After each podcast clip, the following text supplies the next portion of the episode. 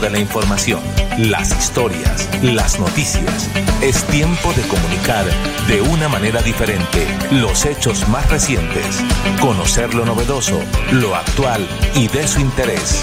Esto es Melodía en línea, la eficacia de la radio y la modernidad de las redes sociales. Esto es Melodía en línea.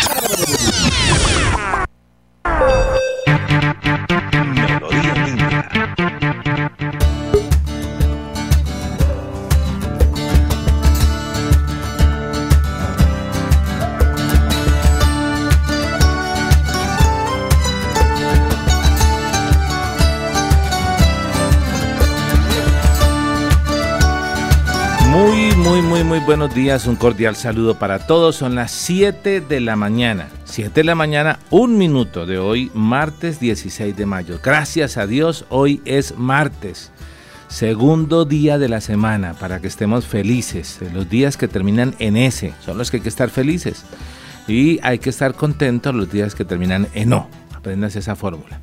Bueno, eh, nos alegra mucho poder compartir con todos ustedes, dándole gracias a Dios por darnos la oportunidad de llegar a sus hogares, a su oficina, acompañarlos en el transporte. Bueno, eh, a través de las ondas hercianas, primeramente de la radio de Melodía en el dial 1080 de la M, la única emisora independiente que está encendida acá en la ciudad de Bucaramanga y que tiene injerencia en el área metropolitana y a nivel regional. También Em, nos puede sintonizar y seguir a través de Facebook y a través de YouTube. Em, ahí nos encuentra como Radio Melodía Bucaramanga. Nos puede seguir y compartir ya están siguiéndonos las compañeras acá, ya han abierto su Facebook, ya le han dado me gusta y están revisando acá las compañeras de la mesa de trabajo. Así le invitamos que usted lo haga con todos, que le envíe la invitación a muchas personas, que nos envíe un saludo para poder saber que está con nosotros. Recuerde, en vivo a través de Facebook y en vivo a través de YouTube. Y también las cuentas de Instagram y Twitter, donde también manejamos material digital para compartir con ustedes información y nuestra página web www.melodiaenlinea.com. Vamos a iniciar hoy con información em, que tiene que ver con el panorama nacional. Sigue em, eh, preocupándonos el tema de, digamos, em, feminicidios a nivel nacional. Mm, el tema de que no le quieren entregar el niño a la familia de la mujer eh, asesinada en Bogotá. Mm, las familias preocupadas por un grupo de jóvenes que salieron a pescar el fin de semana y no han regresado. También eh, estamos alerta a las personas que mm, están tristes por su familiar, uno de ellos estudiante universitario, pero que estaba practicando piques ilegales y murió en su motocicleta.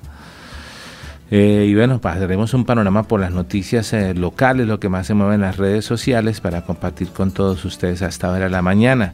Tenemos la oportunidad de hablar con el doctor Urbano y también la participación de nuestro invitado del día de hoy, un exalcalde de la ciudad de Bucaramanga que aspira nuevamente a llegar a, este lugar. Entonces, eh, con esa invitación vamos a iniciar con las buenas noticias. Recuerde que siempre van a venir estas de parte de Dios, cualquiera que sea su creencia religiosa. Acompáñenos en esta oración para iniciar el día.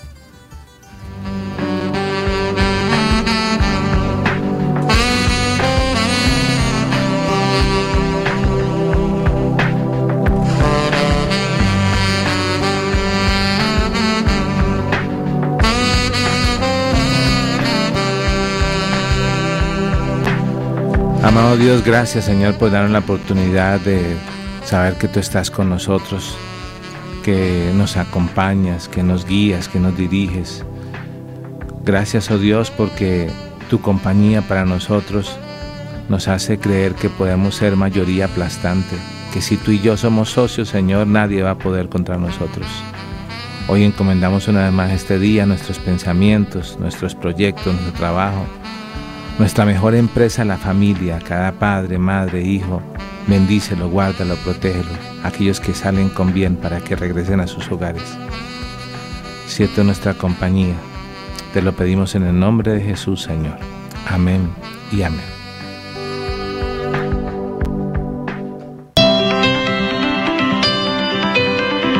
En la calle está la gente. En la calle están las noticias. La calle está la radio.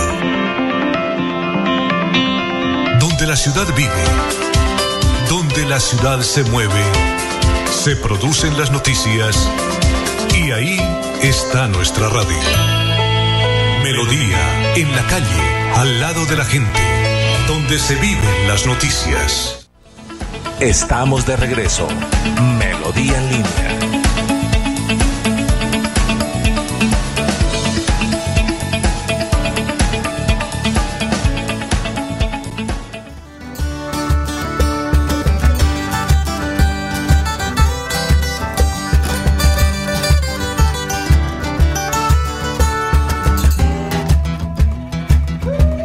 Regresamos a Melodía en línea, 7 de la mañana, 6 minutos. Saludamos a nuestras compañeras en la mesa de trabajo. Carol G. Carol, cordial saludo, buenos días, ¿cómo amanecemos? Buenos días, Jair, y buenos días a todas las personas que nos sintonizan a esta hora de la mañana. Una vez más, gracias por preferir Melodía en línea como su informativo de confianza.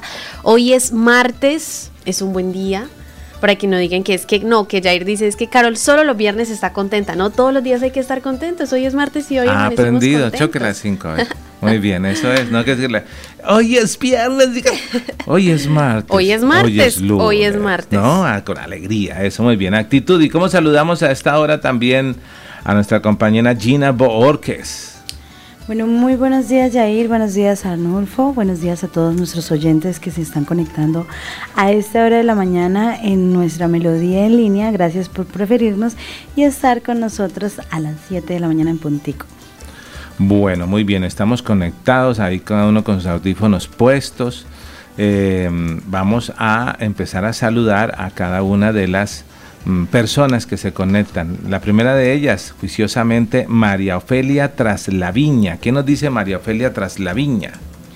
Buenos días a todos, Dios los bendiga, un abrazo, feliz día, amén, amén, gracias mi Señor Jesús, Todopoderoso, amén, Dios mío los bendiga. Y agrega, cuando voy por mi regalo, gracias. ¿Cuál será el regalo de María Ofelia? ¿Cuál será el regalo? No me acuerdo. Regalo de María. No, lo único que tenemos regalo de que ganó premio que los aretes es de Gladys Acosta eh, Moyano, de Moyano. De Moyano. Eh, pero bueno. Y luego dice. Y también dice que nos saluda desde el Diamante 2. Ah, bueno, perfecto. Pero bueno, vamos a pensar en algún regalo para, perdón, para María Ofelia cuando pueda venir a acompañarnos. A todas las personas le invitamos, vamos a escribir aquí, que nos puede seguir ahí en Melodía en las páginas y que puede participar con sus comentarios. Vamos a leerlos. Puede escribir su nombre, de donde nos saluda, para nosotros saludarle a través de las redes sociales. Recuerde que estamos en vivo. Eh, más comentarios, muy bien, por acá. Ah, bueno, nos saluda musicalmente por aquí Manuel Galvis. ¿Qué dice Gina? Dice, los Masters de Colombia, orquesta les saluda musicalmente. Muy felices por estar vivos. Gracias a los Masters de Colombia por estar conectados con nosotros y ese saludo tan especial musicalmente. Ok, genial, genial. Aquí estamos compartiendo. Ya todos tenemos que estar haciendo lo mismo ahí, compartiendo para También que se conectó Pablo Apóstol. Ah, bueno, vamos a leer entonces qué dice Pablo Apóstol. Lo saluda al jefe, dice buenos días Yair y a las periodistas, muchas gracias. Hagamos un llamado para que tapen más de 20 huecos en el viaducto García Cadena. O sea, este es el puente de la novena, ¿cómo lo llamamos? no, García Cadena es el puente del viaducto. Ah, abajo. Como tal. Bueno, abajo, abajo. Bueno. Pero hay, hay, huecos, 20 huecos en el viaducto. huecos, denuncia nuestro querido Pablo Apóstol. Caramba. No sabía que eran tantos huecos en el viaducto. Bueno, el y el García Cadena es, perdón, es este, es ese, el puente principal, que el más antiguo que hay acá en la ciudad de Bucaramanga. Porque los otros se le han cambiado de nombre, que el puente de la novena, que el puente de Alejandro Galvis, que el puente, eh, bueno, ponemos propios nombres. ¿cuál, ¿cuál, le habían dicho? Bueno, habían varios, inclusive tenía uno que, que le habían dado Ah, varios puentes le han, cambiado el nombre, pero, pero hay que revisar ese tema de esa denuncia que hace Pablo porque delicada, 20 huecos, debemos revisarlo con detenimiento. Así se hace periodismo y patria, claro que sí. Sigan felices, seguimos felices, Manuel, muchas gracias. Eh, nos saluda también nuestra página en San Vicente de Chucurí. ¿Qué dice? Gran saludo para todos, Dios me los bendiga y un maravilloso día desde la tierra del cacao y aguacate. Estamos en sintonía, don Jair y la mesa de trabajo.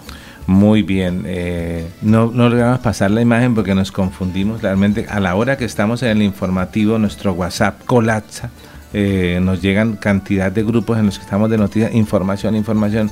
Y bueno, a veces no alcanzamos a clasificarla porque estamos al aire. Eh, las mujeres tienen ese don, ¿no? De, ser multitareas. Uno de hombre, dicen por ahí que si uno eh, mastica chicle y camina, puede caerse. O sea, hacer dos cosas al tiempo es complicado. Pero eh, las mujeres son capaces de, ellas pueden ir conduciendo, dando pestañina, eh, haciendo con la otra, otra cambiando al niño, bueno, ellas son capaces de hacer muchísimas cosas cuando están no están ocupadas en una sola casa, sino son multitareas. Entonces nosotros si no tenemos todavía ese don, hay que desarrollarlo.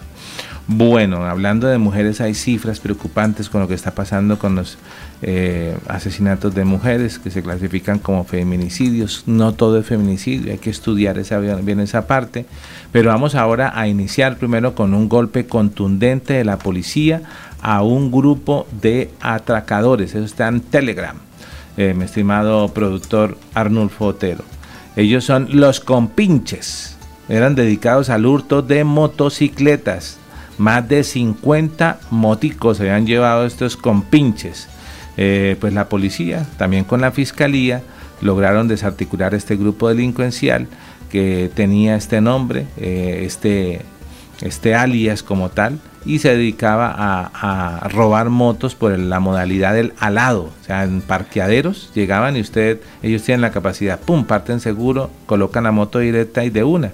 Y en esta nota que nos envía la Policía Nacional vamos a poder ver cómo era que robaban las motos y cómo les llegó la policía a hacer diligencias de registro, de allanamiento, para lograr la captura de tres personas.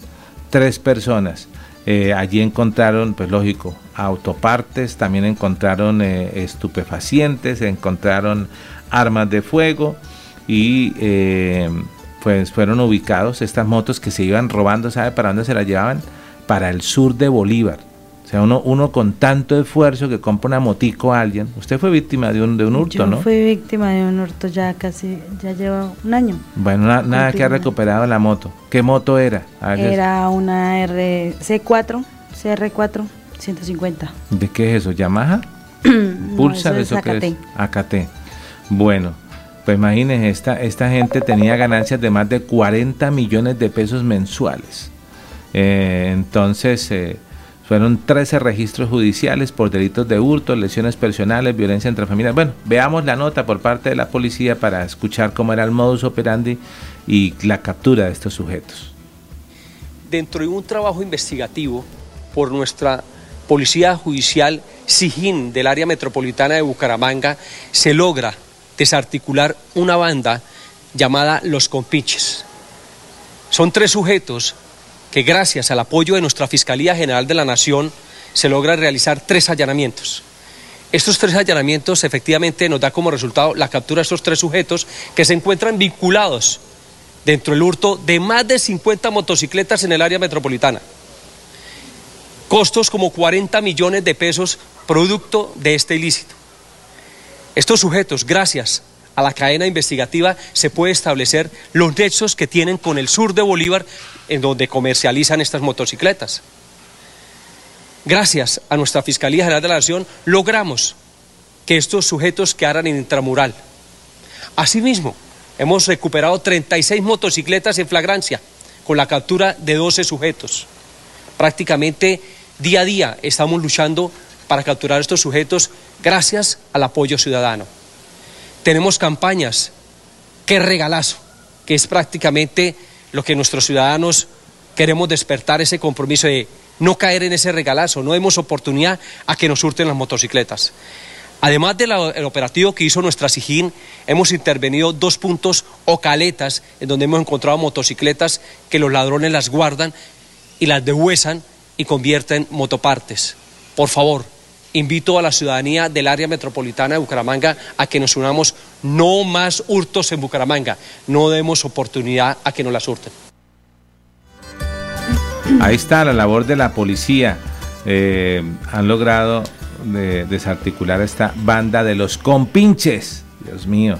Y bueno, si alguien reconoce, asumimos que van a entregar motos, las que alcanzaron a- a que, no, a que no desbarataran, porque esos son súper ágiles. Vean, van llegando, prum, prum, prum, desarman la motocicleta, la venden por partes. eh, y bueno, lo que digo, o sea, por una cifra ahí, mejor dicho, tanto esfuerzo de una persona, pero no hay que dar papaya, hay que pagarle parqueadero a la moto. ¿Sí? Un parqueadero que uno un sepa que está tranquilo. una alarma o- Total. O, un ¿cómo es que se llaman esos los GPS? Total, hay, hay unos que, de que vienen con choque eléctrico y toda la cosa que pasan por videos.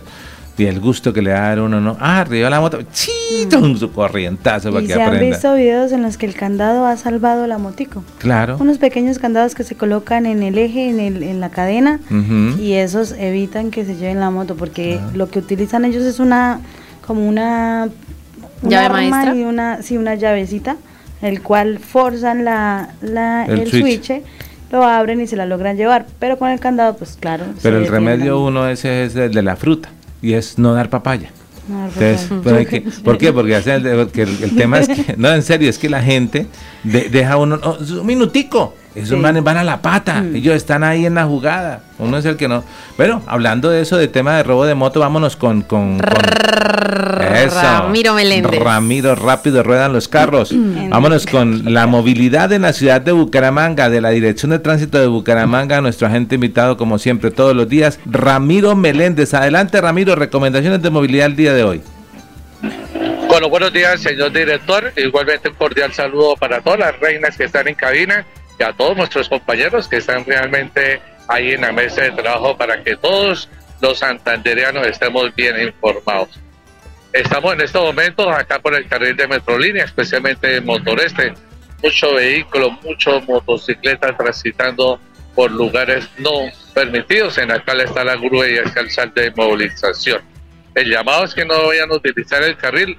La autopista Piecuesta, Florida, Bucaramanga está totalmente despejada. Hay tres carriles y en esos tres carriles realmente hay buen flujo vehicular. Hoy le estamos recordando el placa en nuestra ciudad bonita. Le estamos diciendo que a los vehículos particulares le corresponde 5 y 6. Por favor, mire su dígito para que no saque su vehículo, su motocicleta, evite esas sanciones. Y cuenta el servicio público ya comenzó 9 y 0. Hablando del servicio público de taxis, ayer se movilizaron cuatro taxis que estaban trabajando realmente en su día de descanso. Es un llamado porque ustedes mismos, los peores y la peor parte de las personas, dejaron realmente un día para que usted descansara, llevara su vehículo, para que usted realmente esté ahí realmente relajadito, para que usted pueda sacar realmente, hacer sus vueltas, diligencias personales de cada persona. Bueno, la Dirección de Tránsito de Bucaramanga lamenta ayer nuevamente a las 7 y 10 de la noche, otro joven se, en vía pública tuvo un accidente de tránsito en el cual realmente perdió la vida. Daniel Castillo Marín perdió la vida ahí en prácticamente la vía Matanza sobre el puente de Ciudad Norte.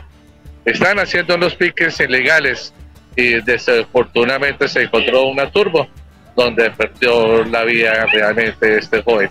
17 personas muertas en accidentes de tránsito y especialmente todos jóvenes menores de edad, realmente cuatro personas que han perdido la vida. Este es un llamado para que nuestros jóvenes realmente miren, capaciten, que son realmente que la velocidad mata. Igualmente no respetar las señales de tránsito. Hay personas que han quedado postradas en una cama. Entonces el llamado que tenemos que realmente bajar la velocidad, respetar y no hacer los piques realmente, que hay muchas personas que le parece fácil, pero vea, ayer perdió la vida realmente el joven Daniel. Para la familia, igualmente Castillo Bora, la Dirección de Tránsito de Bucaramanga, igualmente todos nuestros compañeros, gente de tránsito acompañando en su luto. No queremos más muertos en nuestra vida pública, por favor, tenemos que ser conscientes, tenemos que mirar esa visión, tenemos que realmente hacer esa planeación de nuestra vida, así como salen, realmente regresan, porque todos tenemos familia para estar contentos y felices cuando usted regresa a casa. Hoy le estamos diciendo a muchas personas están saliendo sin casco, hay muchos operativos, es calzar de movilización. Por favor, no emiten a las personas que no tengan casco porque realmente lo van a sancionar. Pagando el servicio de grúa más al parqueo, más o menos le salen como 520. Ahí le, se le afecta a su economía familiar y personal.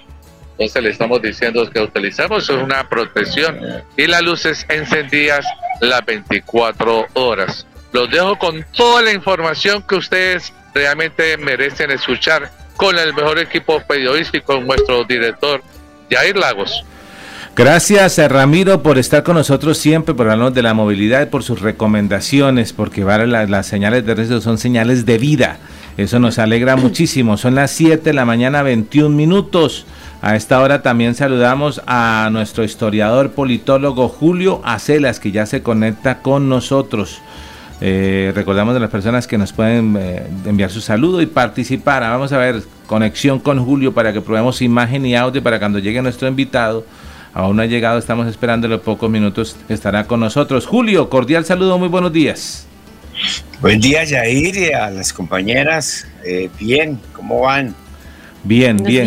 Gracias a Dios, bien y mejorando. Vamos bien. Bueno, estábamos hablando primero de, un golpe acertado que hizo la policía con el que iniciamos hoy desarticulando la banda Los Compinches, pero aquí en el área metropolitana. Eh, así se le dicen cuando tenían como buenos amigos, ¿no? La mamá le decía, oh, se va a ir ya con el compinche ese que tiene, ¿no? Mm. Pero este ya era un tema aún más despectivo. Los que, no se, los que se fueron en compinchados, pero con buenos amigos, son eh, cinco muchachos en Barranca Bermeja que asumimos que vivían de la pesca, porque salieron muy temprano, se dice que fueron en horas de la madrugada como buenos pescadores, al río Magdalena, y su familia no sabe nada de ellos todavía. Hay hipótesis que se tejen al respecto, porque llegaron eh, hombres armados, encapuchados, los llevaron y se dice que podrían estar eh, retenidos por un grupo ilegal. Carol creo que tiene más información al respecto. Así es, Jair. El sábado pasado a las 3 de la mañana, cinco jóvenes salieron a pescar en el río Magdalena, pero hasta el momento no se conoce su paradero. Los jóvenes se identifican como Vladimir Hernández, Steven Segovia, Manuel Antonio Pedroso, Fernando Álvarez y Jodier Javier Rivera Gamboa. Según familiares, fueron retenidos por hombres armados en el sector de Caño Rasquiña, sector que limita Yondó con el puerto petrolero. Yurani Álvarez, una de las hermanas de las víctimas, afirmó lo siguiente, ellos se ganan la vida pescando, mi hermano no hace nada indebido, por eso pedimos que nos lo devuelvan vivos. Ellos salen siempre a pescar como cualquier trabajador a ganarse la vida y esta es la hora y no han regresado. Por su parte, Jenny Segovia, otra hermana de las víctimas, comentó que alcanzaron a hablar con su hermano y este les solicitó ayuda. Su padre salió en busca de ellos, pero al llegar al lugar eran más de 100 personas armadas, según los familiares. Además estaban encapuchados y esto fue en el sector de Caño Rasquiña. Su padre se alarmó por ver tanta gente y decide devolverse. En esta comunicación, su hijo le alcanza a decir que su hermano se encuentra herido. El comandante de la policía del Magdalena Medio, Luis Alejandro Cubillos, comentó que la primera hipótesis es que los jóvenes fueron interceptados por un grupo al margen de la ley o que al parecer fue la comunidad la que los interceptó y se los entregó a este grupo ilegal. Gina Marcela Romo, personera distrital de Barranca Bermeja, aseguró que los jóvenes habían cometido actos delictivos contra esta comunidad y por eso ellos deciden entregárselos a este grupo al margen de la ley.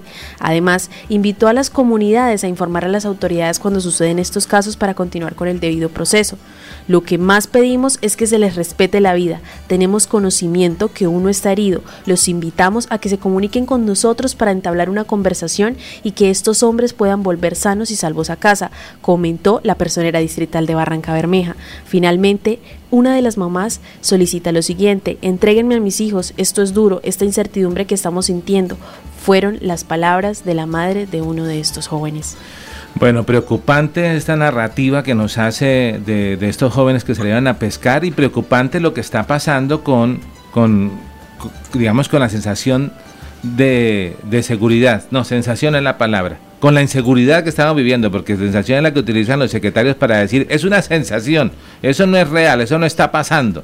Cuando uno hablaba con ellos, uno que se hizo famoso sobre todo, pues es una percepción, eso no es. Entonces salen a pescar y no regresan. Y entonces la comunidad, en las hipótesis que se tejen, una de ellas, que la misma comunidad lo entrega al grupo a este grupo armado ilegal. actos delictivos. imagínense, lo que muy parecido acá lo que pasa en Bucaramanga cuando alguien dice, "No, estamos cansados y vamos a quemar la, la, motocicleta." No, la motocicleta, los panfletos que circularon ah, el fin de semana también. Pero es, es, una situación que está generalizada en el departamento, o sea, esto no solamente está pasando en, Bucaramanga. Mire que, que en Cimitarra, una vez más, por segunda vez, no se ha podido hacer el Consejo de Seguridad. Y ahora el alcalde ha denunciado que atentaron contra operarios eh, que manejaban máquinas en la, en la alcaldía. Entonces, ¿qué hacemos eso, Julio, con respecto al tema de seguridad? ¿A quién le preguntamos? ¿A quién llamamos? ¿Quién tiene la solución? Como el Chapulín, ¿quién podrá defendernos? Eh, sobre el Consejo de Seguridad, que lo hagan o, no, o lo hagan o no lo hagan, eso no resuelve nada. Estamos mamados de tantos consejos de seguridad que no resuelven, pero nada. O sea, chuleado ese tema del Consejo de Seguridad ya. Nada, eso es un canto a la bandera, o sea, no se reúnen. Ahora, consejos de seguridad deja uno, deja, deja entrever también que el planeamiento no es el mejor. Parece que no hubiera como estrategia, inteligencia. No, porque las acciones son reactivas. Ajá. Correcto. viene un gran escándalo mediático en redes, víctimas, etcétera, y, y reacciona. Lo contrario a, la a, lo reactivo es lo preventivo, que es lo que no hacen. Entonces, dos, el tema de los muchachos de entre Barranca y Yondó, los muchachos pescadores, le falta un detallito a la nota. A ver. Es que al parecer ellos estaban vinculados con temas de tráfico y microtráfico. O sea, es una zona muy caliente de pasar insumos, no solamente insumos hacia allá, sino drogas de Yondó y San Pablo hacia Puerto Wilches y Barranca, y eso se convirtió en un negocio muy lucrativo. Entonces, al parecer, esos muchachos estaban vinculados con el narcotráfico, por eso la comunidad parece que los entrega. Pero Julio, o sea, los entrega un grupo armado, peor. Pero está claro. la autoridad. Claro, o sea, entonces, venga, eso es como cuando alguien, entonces un muchacho resulta que tiene un problema de, de, drogas, ¿sí? Entonces dice, vamos a colocarlo en un centro para recuperarlo. Entonces aquí la comunidad dice, ah, está fregando mucho, está de, de, jugando a, hacer un Pablito Escobar, venga para acá, entonces, venga, se lo entregamos al grupo armado. O sea, lo que comprueba lo que comprueba es que en la zona, yo conozco Yondó, que al frente de Barranca exactamente, es una zona que volvió a ser controlada y dominada por grupos ilegales, grupos armados.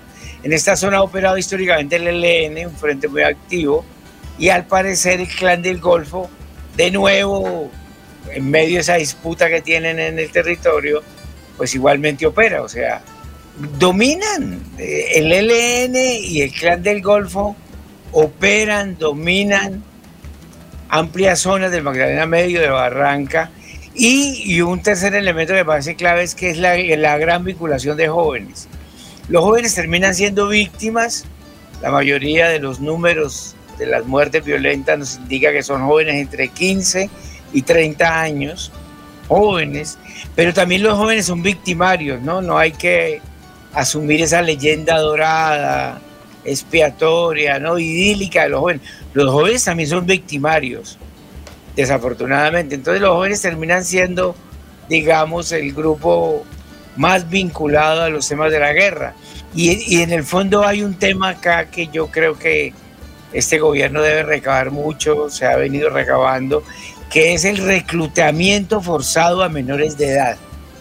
Los grupos siguen reclutando y la sociedad no ha logrado construir barreras, contenciones, para que los jóvenes tengan más incentivos aquí, donde en el mundo social, eh, donde nos deprimimos, a veces se aguanta hambre, que allá, en el mundo de las armas, en la guerra, que se pueden morir.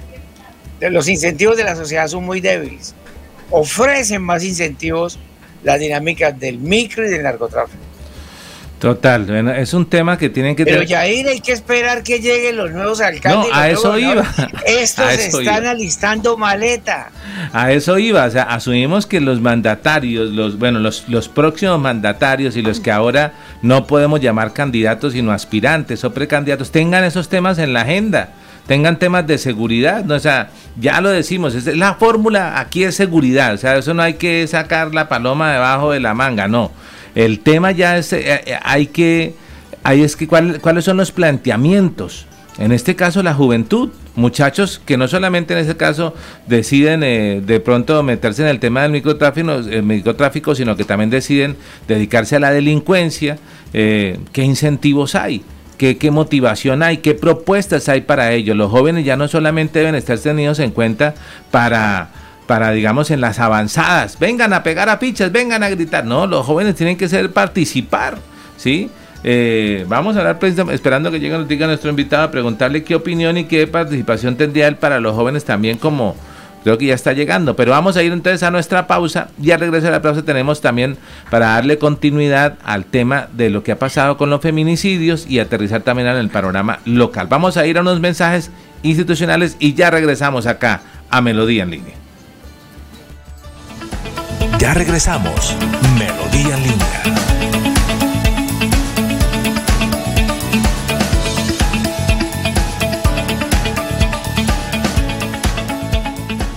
En Melodía valoramos su participación. 316 550-5022 es el WhatsApp de Melodía para que entremos en contacto. Envíenos videos o fotografías de las noticias de su comunidad y las publicaremos en nuestros medios digitales. 316-550-5022. El WhatsApp de Melodía para destacar su voz. Melodía, la que manda en sintonía.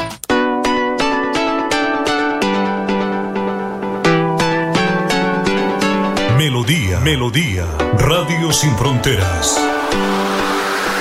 Escúchenos en cualquier lugar del mundo. Melodíaenlínea.com es nuestra página web. Melodíaenlínea.com, señal para todo el mundo. Señal para todo el mundo. Radio sin límites, Radio sin fronteras. Radio Melodía, la que manda en sintonía.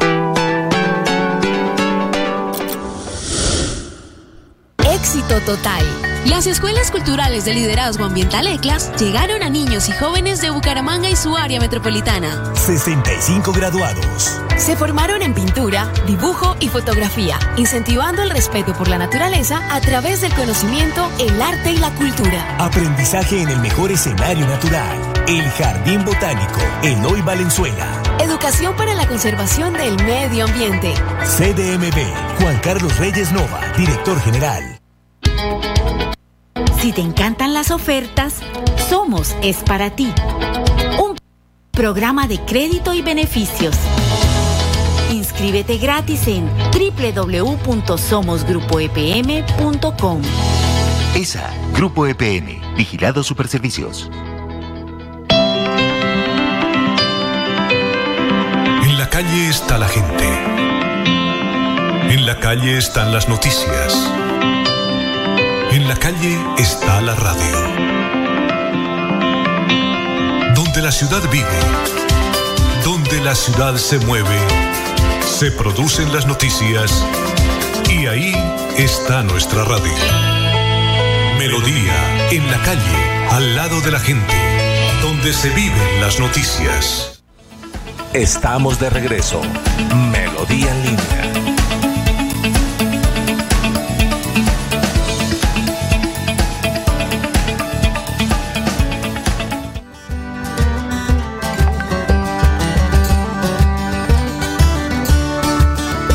Regresamos, 7 de la mañana, 34 minutos. Estamos en el Día de Melodía en el 1080 y nos siguen también a través de las redes sociales de Facebook y de YouTube como Radio Melodía Bucaramanga. Hay personas que nos saludan ya y nos escriben a esta hora de la mañana. Vamos a saludar a algunos de ellos que muy justamente nos escriben su opinión o nos envían un saludo, como es Aider Pino, ya un seguidor habitual, que está, es un abogado que está en Florida Blanca. ¿Qué dice? Hola, muy buenos días y bendiciones para todos. Preocupados por la reforma a la salud, de aprobarse se perderían cerca de 454 mil empleos y elevarían la informalidad que supera el 57%. La situación es muy grave. Gracias por escribirnos, Aider. Aquí recibimos su opinión. Chela Bautista también nos escribe. ¿Qué dice? Muy buenos días para todos y mil bendiciones desde el barrio Mejoras Públicas. A todas las personas que nos siguen de Mejoras Públicas, un saludo especial. Manuel Galvis una vez más nos promociona que es el grupo musical, ¿no? ¿Qué dice? Los Masters de Colombia, Orquesta les saluda cordialmente. Vamos a invitar un día esto a los Masters de Colombia. Este viernes, que es un tema cultural, siempre tendremos unos invitados. Hay un grupo de niños que quiere saber cómo se hace la radio. Van a venir, van a hacer algunas invitaciones. Eh, vamos a tener todo eso y, a ver si logramos abrir el espacio para los artistas también, que vengan músicos a contarnos. Adolfo, ah bueno, este es un tema, ah, dice Adolfo Barrera y menciona allá un dice profe Ferley gobernador, como haciéndole publicidad al profe Ferley. Bueno, hablando de ese tema de espacios de candidatos o precandidatos, ah bueno, primero ahora sí saludó y luego sí mandó el, saludo. Vamos a leer, ¿qué dice Adolfo Barrera? Buenos días, señores. Buenos días, señores, y saludos desde Pidecuesta. Nos saluda Adolfo Barrera. Adolfo, cordial saludo. Gracias por saludar desde Pidecuesta. Eh, y sabemos que está, por lo que escribe ahí, con el profe Ferley. Ahí, me llama la atención es que eh, uno quisiera aquí informar, así como hay 27 precandidatos para la alcaldía de Bucaramanga, en el caso de la gobernación no hay la misma cantidad de aspirantes, porque lo único que vemos que está haciendo campaña exitosamente y recolectando firmas es el general Juvenal, con su grupo significativo, con ese eh, ¿cómo se llama? Es tiempo. Eh, pero de resto que uno diga, no, va a preguntar usted por Fernando Vargas, no.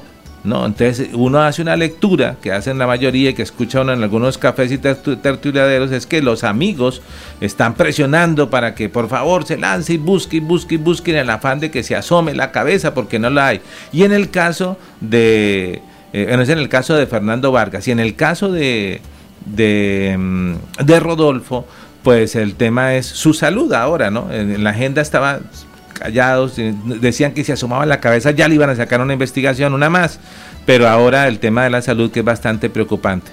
Quisiéramos ver más personas que en el tema de la gobernación, saber cuántos más aspiran, pero por ahora tenemos indicios de los que hemos hablado y que han estado aquí en cabina, que es em, este señor que se retira de fuerzas militares y ahora viene como militar retirado, eh, el general Juvenal. Bueno, eh, ¿Qué dice, qué dice Oscar Alexander Tarazona? ¿Y qué pasó con la doble calzada del norte? Votos y votos y lo otro. Total, espérelos. En campaña bajarán todos. Vamos a hablar precisamente con un precandidato que está aquí con nosotros. Él dirá, bueno, y ahora ya me van a coger aquí carne de cañón. No, dejo de tratar. Es que tratamos en melodía, los periodistas tenemos un, un mal vicio y es que nos creemos los dueños del micrófono. Ahora con ese tema de la de las redes sociales, pues las personas también tienen la oportunidad. La comunicación dejó de ser vertical para ser horizontal. Entonces todo el mundo tiene, por eso también hay que saber construir y saber por dónde me informo, porque no todo lo que digan las redes también es cierto. Está con nosotros alguien que sabe de, lo que es estar eh, frente a la administración pública, porque fue alcalde de Bucaramanga, eh, alguien que conoce la ciudad, mm, que sabe de estas ejecutores, creería que es el, único de, nuestros invitados que como precandidato sí ya ha estado y, tiene todo ese manejo. Em, no solamente en esta área, ¿no? sino también en, muchas otras, eh, como doctor en Derecho, que conoce de ciencias políticas, eh, que estuvo como gerente de las empresas públicas, también estuvo en la Secretaría de Vivienda, por leer algunos temas nomás porque la hoja sería muy extensa. Carlos Ibáñez Muñoz, gracias por estar con nosotros en la mañana de hoy, acompañarnos acá en Melodía. Muchas gracias, me siento muy grato de estar aquí en Melodía. Eh, es un medio periodístico muy cercano, muy lleno de afecto desde hace muchísimo tiempo un medio muy importante para el departamento de Santander y la ciudad de Bucaramanga. Muchas gracias por la invitación y estaré atento a las inquietudes de ustedes y de la comunidad, por supuesto. Empecemos con esta, la voz de la comunidad. Eh, eh, alguien acá de pronto no muy contento, Óscar Alexander Tarazona, dice ¿Y qué pasó con la doble calzada del norte? Votos, votos y votos. Pero vamos a, organizar esa pregunta. Sucede que muchas personas cuando arrancan la campaña dicen, no, vamos para el norte. Y en el norte no entra todas las personas como si quisiera. La gente es hoy en día eh, dice, bueno, revisa muy bien hojas de vida, eh, lo califican, eh, lo pueden hasta chiflar, corre hasta peligro, o hay tranquilidad. ¿Usted en su administración hizo algo por el tema del norte? Yo creo que hay un inmenso reconocimiento de la comunidad del norte por la gestión que se hizo cuando fui alcalde. En primer lugar, eh, el Hospital del Norte fue una promesa que hice en mi campaña y lo construí como alcalde de la ciudad de Bucaramanga. ¿En su administración? Eh, por supuesto, en mi administración y la hice en un año. Hay hospitales y centros de salud que duran tres y cuatro años y no los, no los terminan. No, pues aquí vamos a mañana se va a hacer un segundo debate para el tema del empréstito que vamos a dejar endeudado para poder solucionar tres colegios que duran más de año y medio. Entonces yo hice el Hospital del Norte. De igual manera quiero decirle a ustedes, amigos escuchas oyentes de este importante medio de comunicación, que yo dejé los diseños, los prediseños, para la construcción de los dos carriles desde, desde la Virgen hasta la Cemento, hace 25 años, 27 años. Yo dejé los diseños. Si a mí me dejan un añito más porque fueron tres, yo hago la doble calzada al norte, porque tenía los prediseños hechos cuando yo estaba de alcalde de la ciudad. Y les hice el Hospital del Norte, hice centros de salud, el Parque de los Colorados, el, eh, de igual manera todo lo que tiene que ver con los colegios, la dotación en, laboratorios, la dotación en sistemas de computadores para todo el sector del norte, eh, el, tema que tiene que ver con la legalización de los barrios del norte. Ahí fue donde yo inicié esa legalización que luego siguieron algunos alcaldes. Pero el norte tiene una grata recordación y sobre todo por la construcción del hospital. Solo hemos hablado del norte. Imagínense, ahora falta el resto de la ciudad, porque aquí algunos en campaña hablan de mega obras y mejor dicho, entonces vea, aquí está la realidad, aparecen las llaves, porque es que a veces no tenemos memoria. Julio, está que se habla, adelante Julio. Les, No, no, primero saludar a Carlos, qué grato conversar con un hombre que conoce mucho la ciudad.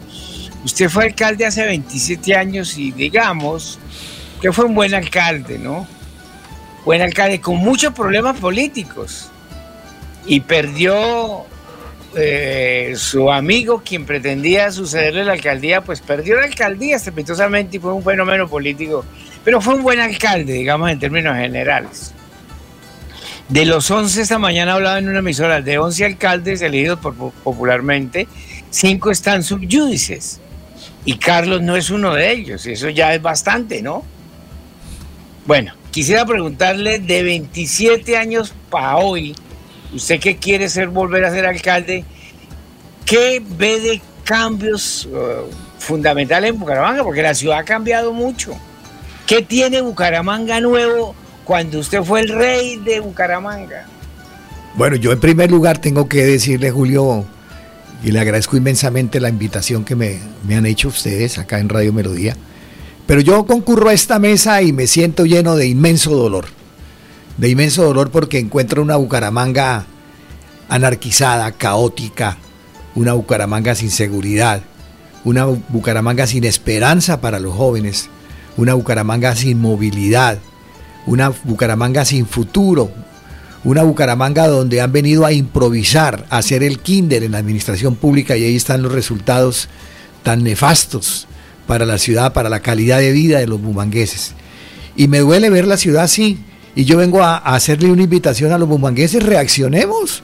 No podemos seguir bajo ningún punto de vista dejándonos engañar y engrupir, como se dice popularmente, de algunos que llegan a prometer, a ofrecer, sin ninguna experiencia, sin ningún conocimiento de la ciudad. Bucaramanga era una ciudad hermosa, una ciudad con cultura ciudadana, una ciudad cordial, nos decían a nosotros antes, porque cuando llegaban encontraban un buen ambiente de la gente, había una gran receptividad para hacia el foráneo. Hoy no, hoy tenemos una ciudad en estado de colapso, por decirlo así. Y por esa circunstancia yo quiero hacer una invitación. Nosotros hicimos muchas obras, usted lo sabe, y lo sabe la ciudad. Vial, ¿Qué hicimos eh, por el tema vial? El intercambiador de la Puerta del Sol, lo hice como alcalde. El viaducto de la Flora, lo construimos como alcalde y lo inauguramos como alcalde. La calle 45 para conectar Bucaramanga del sector del comercio, el sector gubernamental con el sector industrial en Chimitá. Ah, extendimos la 45 desde Quinta Estrella hasta Chimitá para resolver el problema de movilidad y para, para tener un flujo de comunicación entre el gobierno de Bucaramanga y de igual manera el gobierno de Santander con todo lo que tiene que ver con la periferia. Hicimos la transversal oriental, la que conecta por la carretera antigua hasta el barrio, eh, hasta los barrios de Florida Blanca, con el propósito de que esa conexión fuera hasta Platacero para descongestionar la autopista de Bucaramanga a Florida Blanca. Hicimos el acceso al anillo vial, que no existía el acceso al anillo vial. En fin, realizamos muchas obras en lo que tiene que ver con la movilidad de Bucaramanga. Pero tenemos que seguir adelante.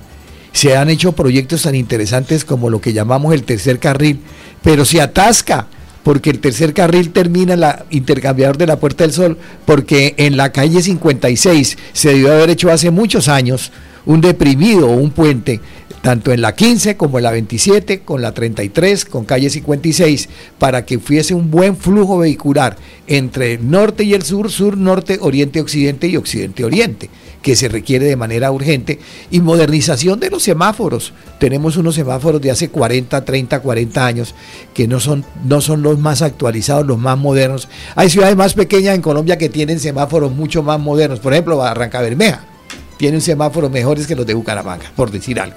Entonces, necesitamos que las autoridades de tránsito también se encarguen de trabajar sobre estudios serios de movilidad en la ciudad de Bucaramanga.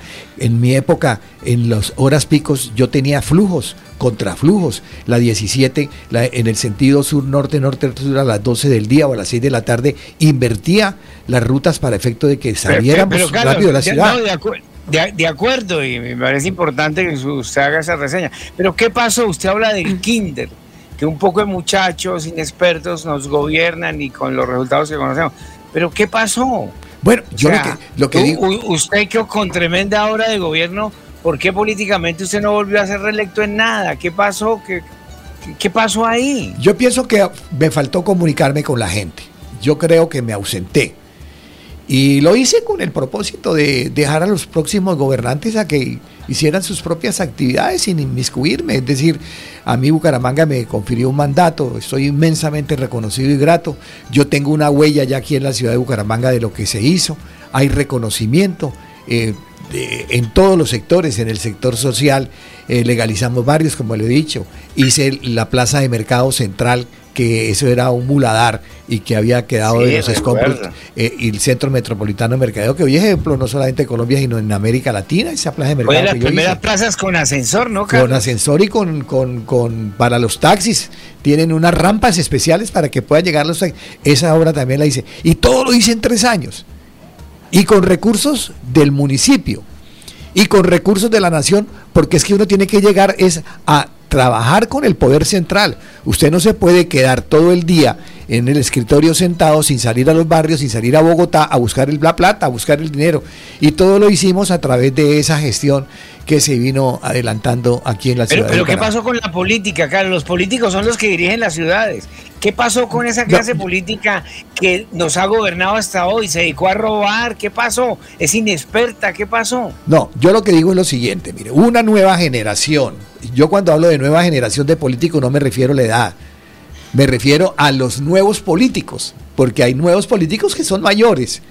En estos últimos ocho, años hubo un estancamiento total en la ciudad de Bucaramanga, porque llegaron personas nuevas al ejercicio de la política sin experiencia, sin conocimiento, sin articular con el gobierno central y hoy encontramos una ciudad que hace ocho años no ha hecho una obra de infraestructura importante, que hace ocho años no ha hecho una obra de inversión social importante, que hace ocho años no ha fortalecido la seguridad en la ciudad, que hace ocho años no le ha dado oportunidad al sector educativo y a los jóvenes para que tengan empleo y que puedan ingresar a las universidades. O sea, es una ciudad totalmente estancada, una ciudad totalmente represada, con muchas insatisfacciones, con mucha ausencia en la calidad de vida de las personas.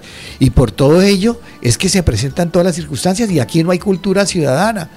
Entonces, hay varias propuestas que hay que hacerle a la ciudad de Bucaramanga. Invitar no solamente a los políticos, invitar a la academia, invitar a los, a los intelectuales, invitar a los universitarios, invitar a las amas de casa, a los sectores sociales, hacer unos acuerdos grandes para poder sacar a Bucaramanga de las dificultades en que se encuentra, conocer el presente de Bucaramanga, mirar el pasado de Bucaramanga y proyectarnos el futuro. ¿Qué queremos? ¿Ser una, ser una ciudad netamente comercial? nos industrializamos a través de empresas en la ciudad de Bucaramanga, a través de la mano de obra tan calificada y tan importante y tan buena que tenemos los santanderianos. ¿O qué? ¿Para dónde vamos? Y de acuerdo para dónde vamos y lo que querramos, pues busquemos que en las universidades y en los institutos formemos técnicos profesionales de acuerdo con la proyección de la ciudad, hacia dónde vamos y qué necesitamos. Bueno, son las 7 de la mañana, 50 minutos. Estamos en diálogo con Carlos Ibáñez Muñoz, ex alcalde de Bucaramanga, quien aspira nuevamente a ser candidato a la alcaldía. Ahora podemos hablar de que es precandidato. Y en ese tema de ser precandidato me asalta mucho eh, el tema de, de, que algunos van por firmas, que otros grupos significativos, que el otro tal cosa, pero usted todo el mundo sabe de, de, su, de su partido como tal. Y ayer sacan, eh, no sé, en los medios empiezan a correr unas encuestas, unos sondeos, unas figuraciones y hablan de, de, los liberales organizando ya los temas y usted no figura en ese tema de la encuesta. ¿Qué pasó? ¿Por qué lo quieren, dijo el pelado de la esquina, por qué lo quieren abrir del parche? Yo creo que es, es una, buena, una buena definición. Me quieren abrir del parche, pero están equivocados. Es decir, eh, eh, yo le solicité en su oportunidad al presidente Gaviria, antes del vencimiento de los términos electorales, y de acuerdo con el código electoral, y de conformidad con los estatutos del Partido Liberal, que convocara y que solicitara una consulta dentro del partido para efecto de definir, no solamente en Bucaramanga ni en Santander, sino en toda Colombia, para que haya verdaderamente un proceso democrático al interior del Partido Liberal y con la participación de los diputados, los concejales, gobernadores, alcaldes, ediles, comuneros, etcétera, un, proceso de participación democrática donde en cada región de Colombia se escogieran los candidatos o a gobernadores o alcaldes o a consejos. El presidente Gaviria hizo caso omiso a esa respetuosa solicitud que yo le hice. No solicitó ninguna, ninguna consulta ante las autoridades electorales que tienen efecto fuerza de ley que de carácter obligatorio. No se hizo. Con posterioridad, en virtud de que se vencieron los términos, yo le envié una comunicación al presidente Gaviria, donde le estoy solicitando que en virtud de que se vencieron los términos y no se solicitó la consulta a las autoridades electorales, hiciéramos una encuesta al interior del partido y que la encuesta definiera quién era el candidato y yo estaba en disposición de igual manera de entrar a apoyar a ese candidato. Oh sorpresa, como usted lo manifiesta, sale una comunicación de un medio de comunicación donde dice que el Partido Liberal hizo una encuesta y solamente encuestó a dos personas, al senador Horacio José Serpa y encuestó al doctor eh, Miguel Ángel Sánchez. Y no encuestó al resto de precandidatos. Hay muchos candidatos liberales. Ahí está eh, Alfonso Pinto, que es diputado de la Asamblea, el médico Jaime Calderón, que de igual manera liberal, eh, eh, Consuelito Ordóñez, otra liberal. Entonces, cítenos, convóquenos, diga, vamos a hacer una encuesta y de acuerdo con la encuesta se define. Entonces, si van a encuestar solamente a dos, van a encuestar solamente a dos, pues dejan el resto del partido por fuera. O sea, eh, con, ese panorama, eh, ¿hay una manipulación de esa encuesta? Por supuesto, eso es una... Yo, le yo pregunto, ¿a qué le temen? ¿Por qué no me colocan a mí en la encuesta? ¿A qué le temen? ¿A que les gane yo a ellos dos? Porque yo sí tengo reconocimiento, porque yo sí soy bumangués, porque yo vivo en Bucaramanga, porque yo me crié aquí. ¿Y quién, porque el ¿quién de eso no es aterrizado en Bucaramanga? Eh, yo no sé. Llegó ahí a... Yo no he aterrizado en Bucaramanga. ¿Quién lo quiere sacar, Carlos? ¿Quién, ¿Quién lo quiere sacar? Pues el Partido Liberal, los parlamentarios, porque es que el Partido Liberal se parlamentarizó. Las decisiones del liberalismo en Colombia las toman son los parlamentarios y el señor director del partido, el presidente Gaviria. Pero los sectores en las regiones no tienen ningún, ninguna posibilidad de tener alguna posibilidad de tomar decisiones o de, solicitar aspectos relacionados con el funcionamiento. Pero a nadie le queda la menor duda de que usted es bumangués y que conoce Bucaramanga, de estos dos personajes que dice que hicieron la, la, encuesta. Eh, a ver, entonces según usted, entre líneas amañada, porque fueron dos, eh, ¿cuál de esos dos no es de Bucaramanga o no conoce Bucaramanga. Bueno, el doctor... ¿O son ambos? ¿Quiénes? No, el doctor Horacio José Serpa es hijo del senador Horacio Serpa Uribe, que sí era de Bucaramanga, el papá sí era de Bucaramanga. El papá sí era de Bucaramanga. El doctor Horacio José es de Barranca Bermeja. Él es de Barranca. Sí, y es una persona pues de muchos méritos, senador de la República y, y fue un buen congresista, pero no tiene la raigambre en Bucaramanga, no ha vivido en Bucaramanga, hasta ahora llega. Hasta ahora aterriza en Bucaramanga. Y lo mismo, mm. eh, pues el doctor eh, Miguel Ángel es bumangués, él sí es de Bucaramanga. ¿sí? ¿Y se ha estado en Bucaramanga? Y, pero ha estado muy vinculado a nivel central, ¿sí? Mm. No tiene aquí experiencia en cargos de secretarías de despacho, institutos descentralizados, etcétera, pero también es una persona con méritos.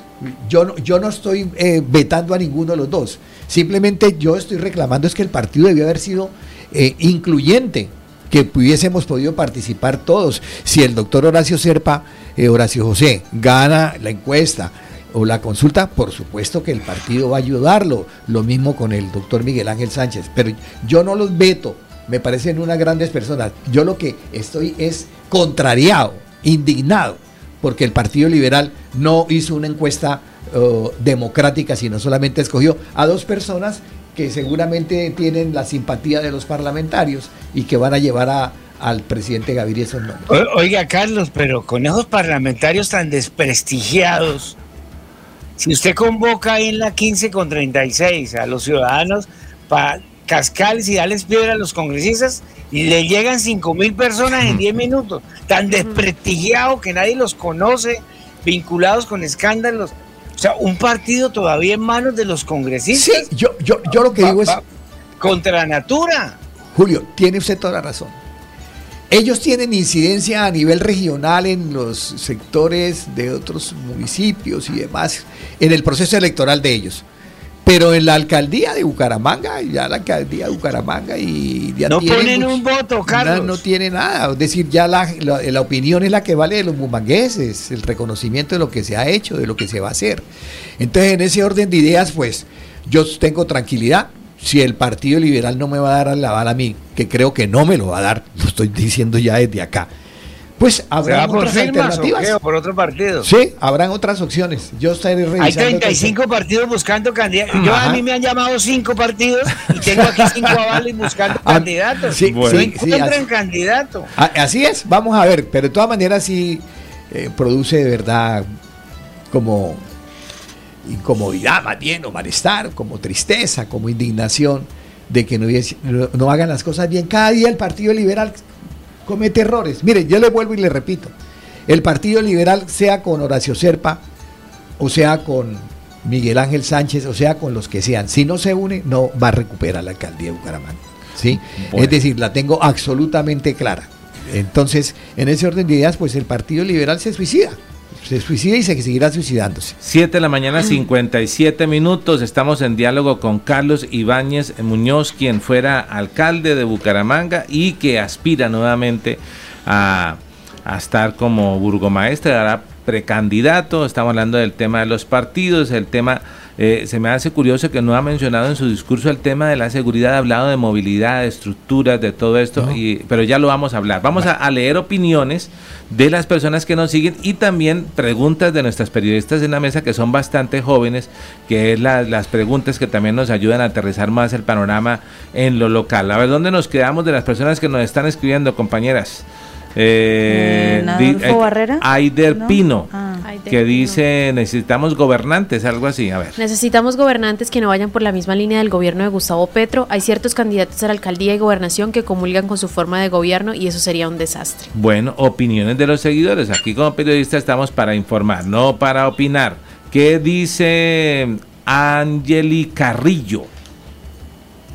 A ver, ojalá. Angeli Carrillo dice, ojalá todos los precandidatos tengan en cuenta una población tan olvidada, tan olvidada como lo son las trabajadoras sexuales y sus hijos. Totalmente de acuerdo. Bueno, ya Adolfo Barrera ya no nos mencionó más, no nos mencionó más a Ferley, sino ya nos dice Radio, Melodía, la que manda en sintonía. Tenemos que invitar a, al diputado Ferley para que también nos hable de por dónde, que hay muchos rumores, no, sé, no, no sabemos cuál partido lo va a avalar, por cómo se va a escribir. Eh, ¿Qué dice Germancho Quintero? Buenos días, ya empezaron a hacer campañas y decir mentiras. Tres gobernadores se han robado el proyecto de Guatiguará en Aguirón. Desde el gobierno que sería se inauguró 10 metros de calzada. Pide Pidecuesta a gritos esa vía y otras. Acuérdese pueblo, no, no dejemos engañar más. El, el, el tema de, de, las personas muy resentidas con el tema de la política, ¿no? Molestos.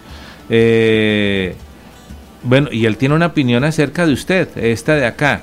Eh, dice Germán señor Iba... Sí, elegir al señor. Ibáñez. Sería retroceder y atrasar la ciudad. Contestémosle a Germán, ¿usted cree que si lo eligen se retrocede la ciudad? ¿O sería que esta ciudad estamos tan avanzados, pero en otro tipo de... ¿En qué hemos avanzado? Me pregunto. ¿Qué le podemos contestar a, a Germancho? No, Germán, un saludo.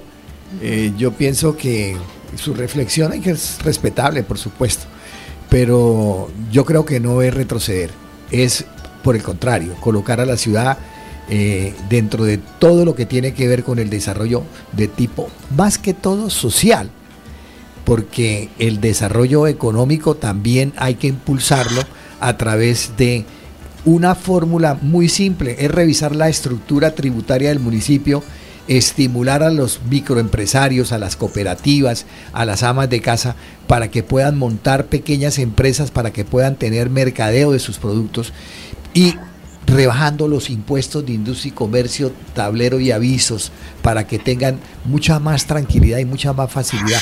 Y poner a tono la ciudad, Germán, mire, póngale cuidado, no, no, no, esté tranquilo que no va a retroceder, vamos a avanzar. Bueno, pero me gusta, pero que mire, es que las redes tienen de todo, Carlos. Aquí el que sigue da un, un, un tema a favor suyo. ¿Qué dice Pablo Apóstol? Buenos días, señores periodistas. Les recomendamos como. Lo recordamos. Lo recordamos como un buen alcalde. Porque, porque tanto, tanta esperar con la Plaza San Mateo. A la, la plaza, Plaza sí, San Mateo. que le faltó la pesía. Creo que construyó la Plaza de la 15. Compren ese sector de las pulgas y los hoteluchos alrededor del cementerio. Del centenario. Del centenario. Doctora Celas, ¿el Partido Liberal existe? Bueno, primero entonces, mire, acaba de salir uno Germancho Quintero que dice que si ustedes lo eligen va a retroceder, usted ya le respondió. Pero luego llega Pablo Apóstol y dice, lo recordamos como un buen alcalde. Y recuerda algunos temas importantes, eh, el tema de la plaza de mercado, y hace una propuesta con respecto al sector de las pulgas. Aquí vino un precandidato que hizo noticia precisamente siendo unos eh, temas de denuncias de, de, robos con el tema que van a parar a las pulgas. Y habla de los alrededores del centenario, que eso se ha vuelto tenemos el Teatro Santander, tenemos eh, el Centro Cultural del Oriente, pero tenemos a todos los almacenes alrededor quebrados porque la gente no quiere ir a este a estos sectores. Y entonces, esa pregunta, por favor, resuélvasela a Pablo Apóstol y para usted, Julio. No, le preguntan esa a usted ahorita para que nos responda si el Partido Liberal existe o no. Vamos con, con Carlos. Bueno, yo, eh, y, y es, vale muy, es muy importante la pregunta que, que Pablo se llama él. A Pablo formula que tiene que ver con, con, todo este sector de la, de la ciudad y que tiene que ver con su inquietud. Miren, nosotros necesitamos la seguridad en Bucaramanga. ¿sí? Eh, el tema de la seguridad y sus afectaciones, casi siempre eh, eh, la justificación es que es que por la situación económica que atraviesan las ciudades se dispara la delincuencia en virtud de que la gente sale a cometer delitos para poder subsistir tanto él como su familia y su entorno, ¿sí? Pues ese es un argumento válido, ¿sí? Pero no es, no es, el, no es el suficiente, es decir, hay factores que no es simplemente por el tema económico que repercuten sobre el tema de la seguridad en una ciudad y tiene que ver de igual manera con expresiones delincuenciales y con conductas y comportamientos inadecuados, que no necesariamente obedece a situaciones de marginalidad, marginalidad económica sino actitudes. Usted estuvo Entonces, como secretario del Interior. Sí, del departamento. Estaba a cargo de la policía, en cierta es, forma. Es, yo estuve como alcalde y jefe de policía de la ciudad. Y, y, como secretario de gobierno del departamento del Interior, era el jefe de, departamental de seguridad. ¿Esa fue en la gobernación de quién? El de gobernación del doctor Richard Aguilar. De Richard. Sí. Entonces, en ese orden de ideas, nosotros tenemos que entrar es a revisar todo el tema de la seguridad en la ciudad de Bucaramanga para evitar esos focos donde van los reducidores, a ven, los, los que cometen los atracos, los robos, van a ciertos sectores a vender todo lo que roban y hay eh, extorsionistas por los papeles que se roban, cobran eh, eh, peaje para que se recuperen, etcétera, etcétera. Entonces, ¿qué digo yo? Miren, nosotros en Bucaramanga debemos fortalecer todo lo que tiene que ver con seguridad y tenemos unos instrumentos guías de suma importancia y es el observatorio del delito. Si nosotros le prestamos atención al observatorio del delito, el observatorio del delito tiene mapeada la ciudad y sabe existe el observatorio claro, del delito. existe y, y- y existe la mapeada de la ciudad y se sabe exactamente cuáles son los puntos calientes. Pero si lo mira alguien, si lo revisa alguien, o es eso es un canto a la bandera. Es decir, yo he venido proponiendo de tiempo atrás, y lo hice en el 2014-2015, crear la Secretaría de Seguridad y Convivencia Ciudadana. Así como ¿A existe nivel la- departamental o a nivel municipal? A nivel municipal. Así como existe, así como existe la Secretaría de Educación, de Infraestructura, de Salud, etcétera, en el municipio, debe haber una Secretaría de Seguridad y Convivencia. ¿Con qué propósito? Para que determine la política pública en materia de seguridad, ¿sí? con todos los coordinación, por supuesto, de, los, de las autoridades policiales y de investigación. Y para que a través del Observatorio del Delito identifiquemos plenamente los puntos calientes de la ciudad y podamos entrar a través no solamente de motos y de CAIs y de cámaras, sino a través de la inteligencia policial, podamos llegar a desvertebrar las bandas delincuenciales antes de que cometan el hurto, el delito, el atraco, el homicidio y podamos en ese orden de ideas entrar a fortalecer la seguridad por comunas en la ciudad de Bucaramanga. Pero para ello necesitamos, de igual manera, la colaboración de la comunidad. Y yo me atrevo a decirlo aquí sin ninguna, sin ninguna dificultad. Recompensa. En las comunas la gente sabe cuál es el bandido que roba las motos, cuál es el bandido que atraca y roba las celulares, saben cuál es el que hurta las casas y saben que es un mal vecino. Denúncienlo, y que se paga la recompensa dentro del Fondo de Seguridad y Convivencia Ciudadana para que Carlos, efecto Carlos. puedan tener seguridad en los barrios y en las comunas y se vuelvan la misma comunidad protectora de su barrio y de su comuna. A ver, Julio. Carlos, la gente sabe eso. Los líderes saben dónde están las ollas, saben cuáles son los jíbaros. La policía lo sabe y no pasa nada. Hay un tema de corrupción. La policía hay que depurarla en función de los enfoques nacionales. Hay un tema de corrupción. Si eso no se le toca, podemos tener patrullas, cámaras, etcétera. Le contesto a, A, a, a San Pablo, Pablo. Apóstol, si el Partido Liberal existe, doctora Celas. Una pregunta supremamente difícil. Por supuesto que el Partido Liberal se acabó. Hay una camarilla de clientelistas y corruptos y politiqueros. Bueno, dejémoslo ahí, ya vamos a, a ahondar en el tema. Ahora sí, las preguntas en la mesa de, de- de nuestras eh, periodistas eh, jóvenes que nos acompañan. ¿A ¿Quién, quién arranca? Carol, Carol Gómez.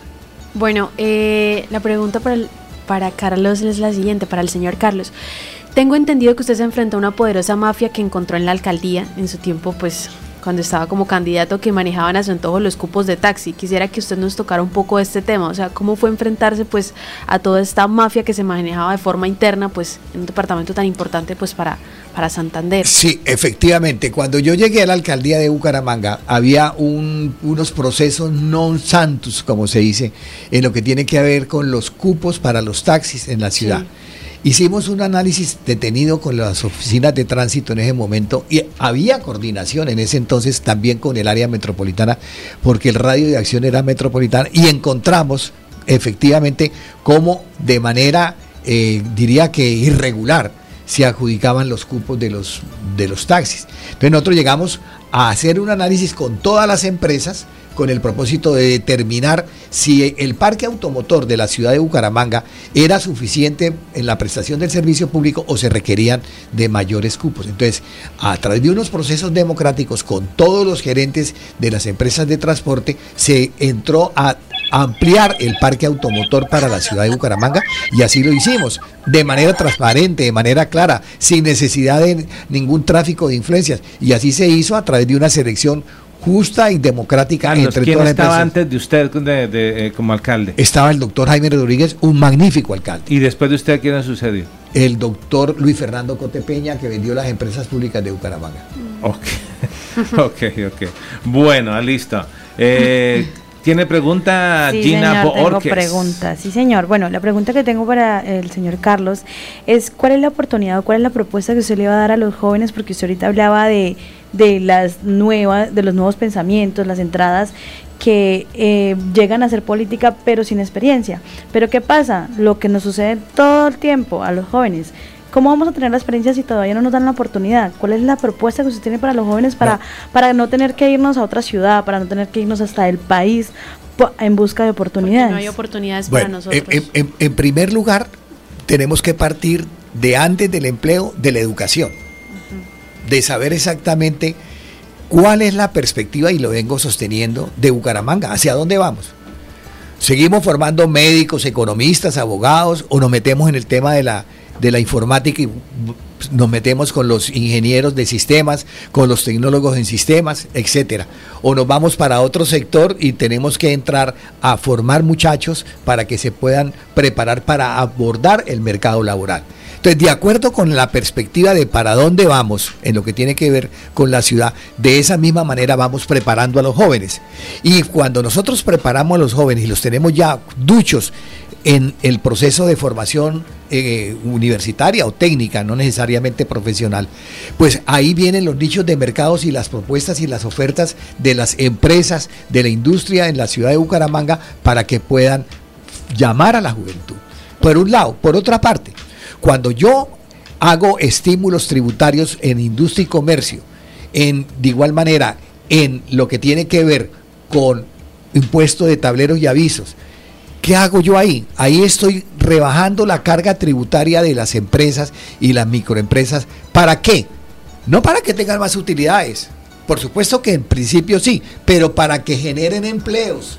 Cuando yo asuma la dirección de la administración municipal nuevamente, le digo, señores de la empresa La Estrella Divina, ustedes van a tener un estímulo en lo que tiene que ver con el impuesto de industria y comercio y tal, pero me tienen que crear 10 puestos de trabajo para los jóvenes de la ciudad de Bucaramanga, en lo que tiene que ver con la actividad que van realizando. ¿Y usted se va a traer gente de otras ciudades para que venga acá a acompañarlo? Primero o, los bumangueses. Y empresas contratistas de sí. otras ciudades, porque eso pues es no, lo que dice. Mire, no. aquí nos pregunta, dice, dice Pedro Joan Joaquín. Perdón, perdón, perdón. Sí, estoy muy Pedro extranjero Joaquín. yo. Pedro Joaquín Bejarano Está hablando en inglés. Sí, total. Eh, Yes. ¿Qué dice Pedro Joaquín? Doctor Ibáñez, si sale elegido, ¿va a dejar terminar todas las obras que está haciendo el ingeniero Cárdenas? Cárdenas ha prometido una cantidad de obras. ¿Usted qué, qué- si, si llegara a ser elegido, que las termina? ¿Qué Por, su- sucede con por- eso? por supuesto, si ya hay obras iniciadas, hay que terminarlas. Pero yo lo que vengo insistiendo, y Julio conoce muy bien el tema, es que nosotros, eh, los últimos gobernantes, llegan a improvisar. Es decir, llegan a mirar a ver qué hacen. Me siento hoy en el escritorio y miro a ver qué, qué chicharrón apareció y cómo lo resuelvo. no hay planeamiento. Pero, pero no hay una planeación. En la época que yo fui alcalde, había una planeación en Carlos. todos los sectores. Por ejemplo, por decir algo, y, y Julio lo conoce muy bien, habían planes de desarrollo en materia de infraestructura vial. Entonces, venía por etapas, el intercambiador de la Puerta del Sol, el viaducto de la Flora, eh, la calle, es decir, eh, todo era un macro proyecto de inversión.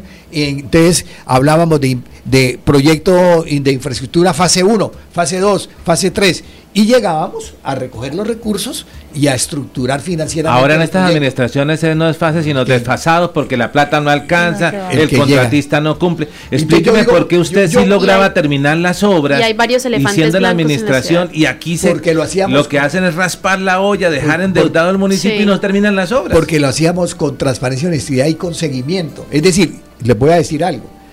Yo llegaba a la alcaldía de Bucaramanga por la mañana temprano, desde las 6 de la mañana trabajaba hasta las 8 y luego me salía del escritorio y me iba para los barrios y me iba al frente de las obras a hacerle seguimiento. Yo tenía gerente usted no, usted no iba al festival vallenato, yo no usted iba no se iba a rumbear a bailar cumbias, nada, usted no nada, iba absoluta- yo me Ah. iba a cada una de las obras. A las 7 de la mañana, yo 8 yo ya había recorrido todas las obras. Y a las 9 citaba. aquí a- al micrófono, Carlos. Y a las 9 citaba comité de obras y les preguntaba a los ingenieros, ¿cómo va el Hospital del Norte? No, doctor, que no sé qué, va bien. No, no, señor. No han traído el ladrillo. No ha llegado el señor eléctrico. Faltan por hacer tal determinado. Porque usted bajaba y le echaba el ojito a la obra. Yo hablaba con el obrero. Porque la- el ojo de, ¿cómo es que es del, del adagio? El ojo del, gan- del, del dueño engorda el ganado, algo así. Yo le echaba. yo, yo, yo hablaba era directamente con el trabajador de la obra. Me iba para la 45, me pegaba la caminada, mira qué problema tiene esto. ¿Qué y, así, y así fue como hicimos 30, obras en un año. Era muy 30, gerencial, Carlos, era muy gerencial y además presencia permanente. Eh, ¿Usted no lo invitaban a México ni al Festival No. de la Gallina? De la Nada, nada, gallina. nada, nada de eso. Carlos, Caramba. un dato, un dato para hacer el paralelo. El alcalde, el último año el presupuesto de Bucaramanga fue 1.6 billones anual. ¿Cuánto era el presupuesto anual en su periodo? Como 200 mil millones por ahí, 100 mil. Imagínese la diferencia. Sí. 1.6 billones anual hoy. Ciento y pico mil millones era el presupuesto. ¿Usted, usted. ¿Usted qué opina de, de, de Cárdenas, la administración de Cárdenas? No, yo, yo lo que digo es una cosa. Esta ciudad está estancada desde hace ocho años, ¿sí? No hay proyectos, no hay obras de infraestructura importantes, por eso el colapsamiento. O sea, hablaba de, de Rodolfo. Desde Rodolfo hay ocho años eh, muertos en Bucaramanga. Es decir, y ahí está la demostración de lo que está pasando en la ciudad. El caos en todos los frentes. El, descuadernada la ciudad, como decía un expresidente de la República. Totalmente descuadernada. No hay cultura. Todo el mundo hace lo que se le da la gana y respeta las normas de tránsito. Atraca, roba, eh, hay lesiones. Y, y mire, y, y otro tema que no hemos, no hemos considerado que me parece a mí importante. Adelante. Los fondos de seguridad, y Julio lo sabe muy bien, no solamente es para seguridad, es para convivencia. El mayor porcentaje de los homicidios que hay en Bucaramanga es producto de las riñas entre vecinos. Total. Entonces, Intolerancia. hay intolerancia y el fondo de seguridad solamente se gasta que para seguridad, pero no le meten un peso a la convivencia, meta a los trabajadores sociales en el barrio X, por decir algo, y si don Juan y don Luis están agarrados por, por el tema de que le echa el agua del jardín al uno al otro, o que el perro iba y le hace popó en el jardín de él, y se agarran y se matan, Hombre, vaya más de los sociólogos, los trabajadores sociales a que diga, venga, ¿cómo arreglamos el problema, señor don Juan, don Lucho? Sentémonos aquí y arreglemos esto. Para eso están los conciliadores. Y evitamos la riña y luego evitamos el el homicidio. 68%, el 68% del presupuesto del Plan Integral de Convivencia de esta administración durante los cuatro años se ha dedicado a camionetas, motos, chalecos, gafas nocturnas, le arreglaron los camarotes al ejército, a la fiscalía. Eso no es el- Mandaron a los policías a San Andrés, hicieron la fiesta del fin de año, el Día de Brujas. Mire, mire. 68% de prevención, esa palabra en la alcaldía no la conocen. Es, Es que eso es- inexistente esa palabra. Y, es, y se requiere urgentemente porque no hay tolerancia. La cantidad de riñas que terminan en homicidio, nosotros somos violentos en Colombia y sobre todo aquí en Santander. Entonces, ese es un factor de gran importancia que tenemos que entrar a analizar en el Fondo de Seguridad. Y en el tema de la movilidad, me disculpa que yo me incorpore ahí también para que la gente lo escuche. La dirección de tránsito tiene que reestructurarse. ¿Y cómo la iría a reestructurar? El, se- la operatividad de la movilidad la maneje la Policía Nacional. Y los agentes de tránsito, los alferes, que sean reis- reubicados en otras entidades del municipio porque no pueden perder su trabajo, ni más faltaba. Pero es que no Y- serían muchos tampoco, porque y los, cuando te vamos y- a ver y son los que, como y 30, los que estén, 40. y los que estén ya para pensión, pues que se sometan a la pensión, ¿sí?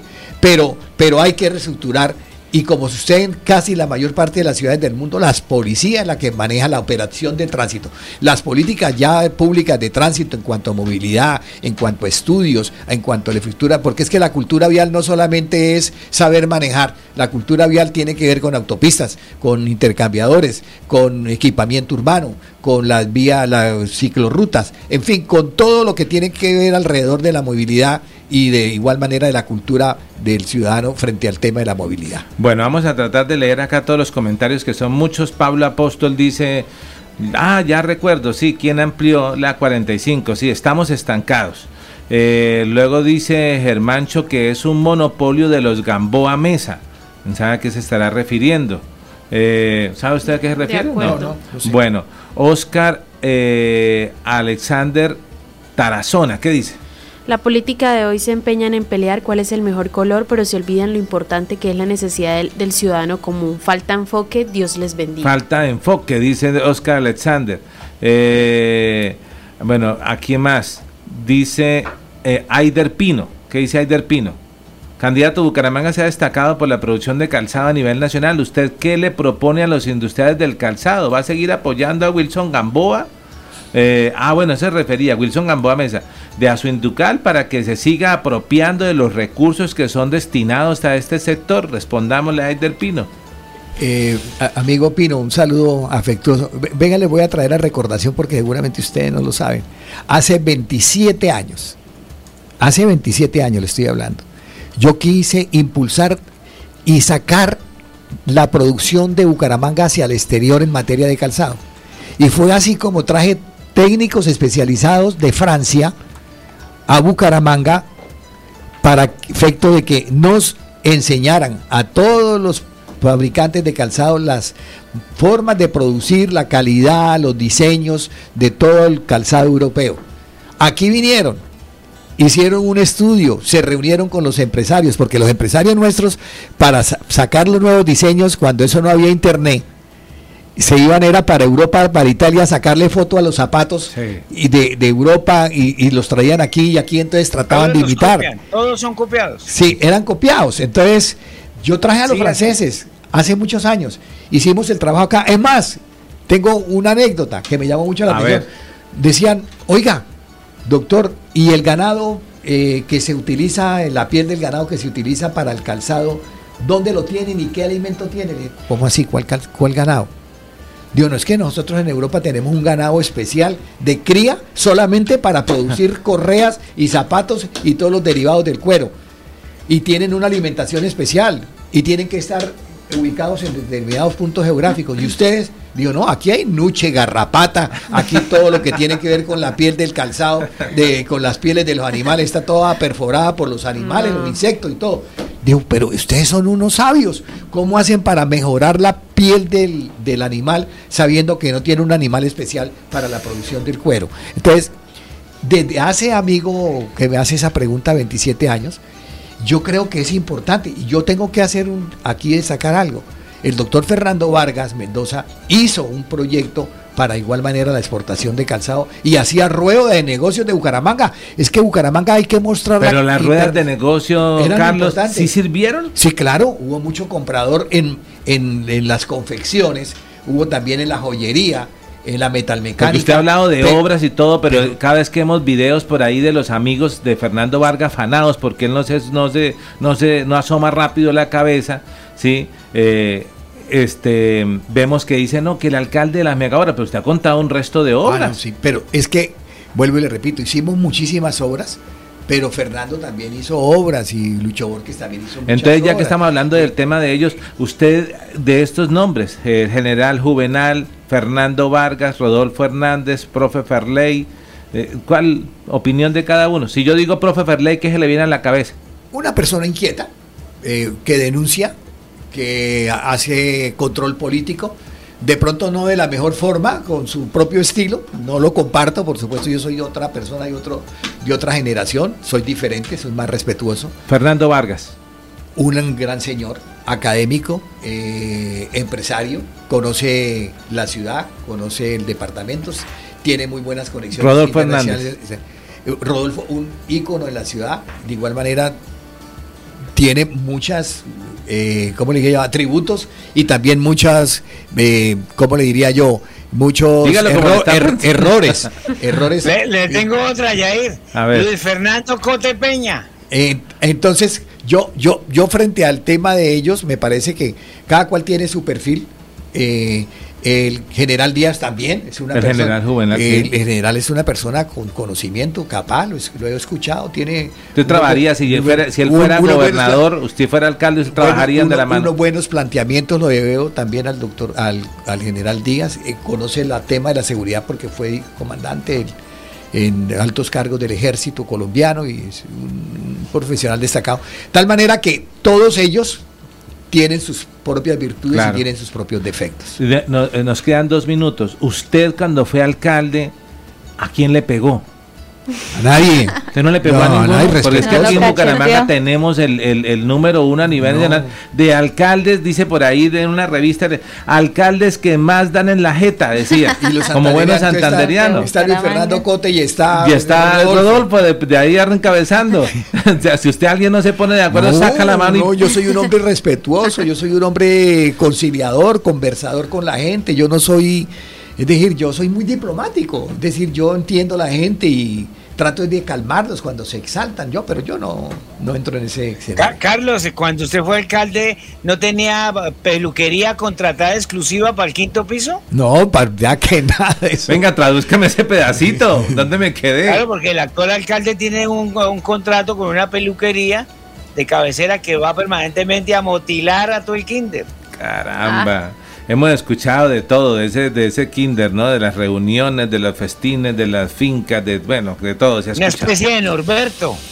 Bueno, bueno, eh aprovechemos eh, 30 segundos, Carlos, para que le demos un mensaje a las personas que, que es difícil que no le conozcan, pero hay nuevas generaciones también.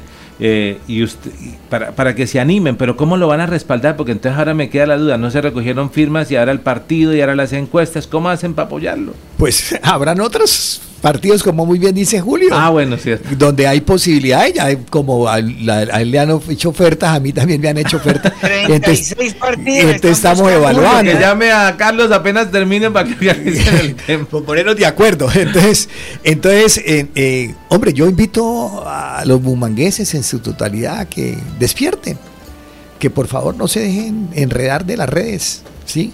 que tergiversan, desinforman, eh, hay mucho, mucho, muchas bodegas, como llaman ahora, eh, que promocionan candidatos o tratan de perjudicar a candidatos con calumnias, con injurias, con informaciones falsas, con malas informaciones.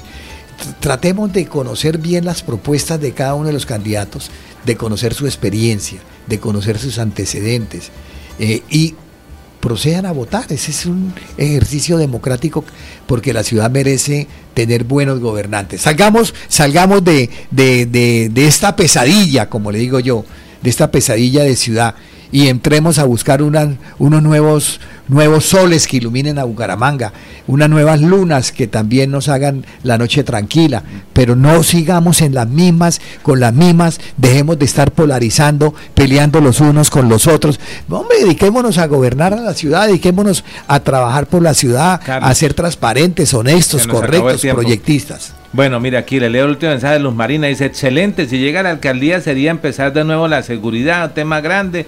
Ya no es con polideja físico, sino con nuevas tecnologías. Dice, doctora Cela, se atravesó Convergencia Ciudadana y luego, por último, el Centro Democrático y se estancó el progreso. Por acá escriben.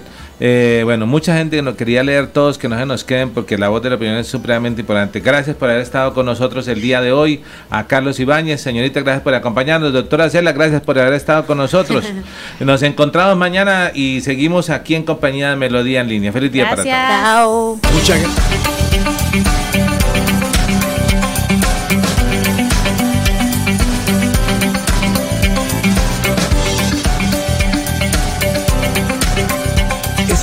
De la información, las historias, las noticias. Es tiempo de comunicar de una manera diferente los hechos más recientes, conocer lo novedoso, lo actual y de su interés. Esto es Melodía en línea, la eficacia de la radio y la modernidad de las redes sociales. Esto es Melodía en línea.